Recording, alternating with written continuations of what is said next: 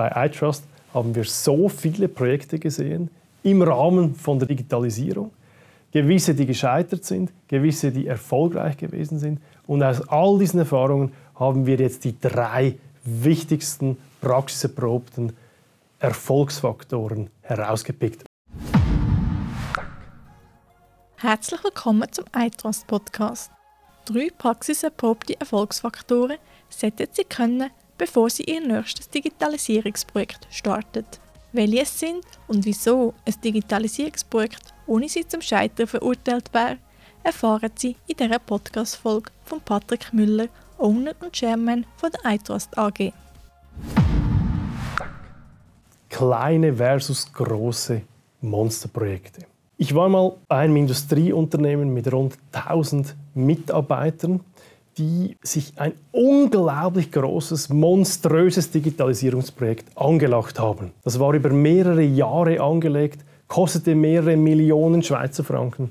Und das fraß Ressourcen intern wie auch extern, das war wahnsinnig. Jedes Jahr eine weitere Kostenüberschreitung. Der CEO kam immer mehr unter Druck. Und am Ende musste sowohl der CEO als auch das Projekt abgebrochen werden. Also der CEO musste natürlich gehen, aber das war wirklich eine völlige Pleite.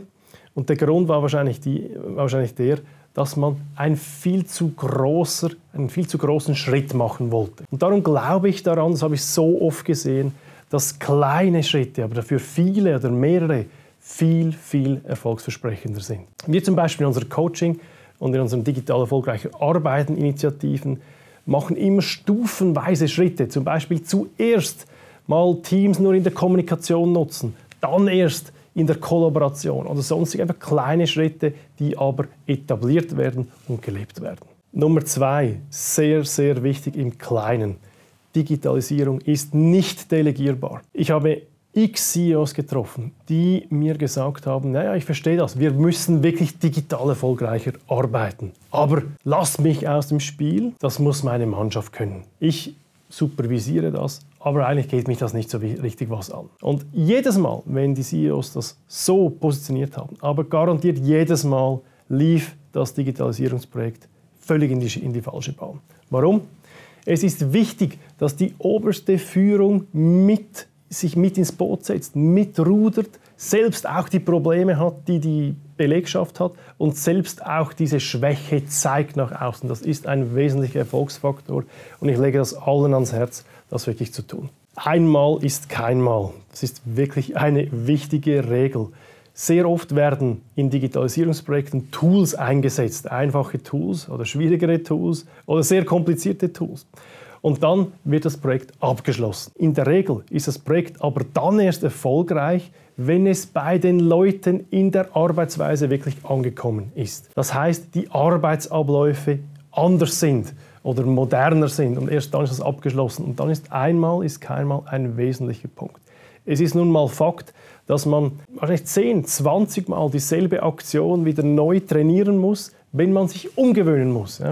Also ganz konkret sehen wir das in Teams-Einführungen zum Beispiel. Früher sende ich eine E-Mail, heute muss ich eine Teams-Unterhaltung machen. Und das will trainiert sein, auch wenn es einfach anmutet. Also das Projekt ist erst abgeschlossen, wenn die Arbeitsabläufe, die neuen, in den Köpfen und in den Herzen der Leute etabliert ist und das wirklich lebt.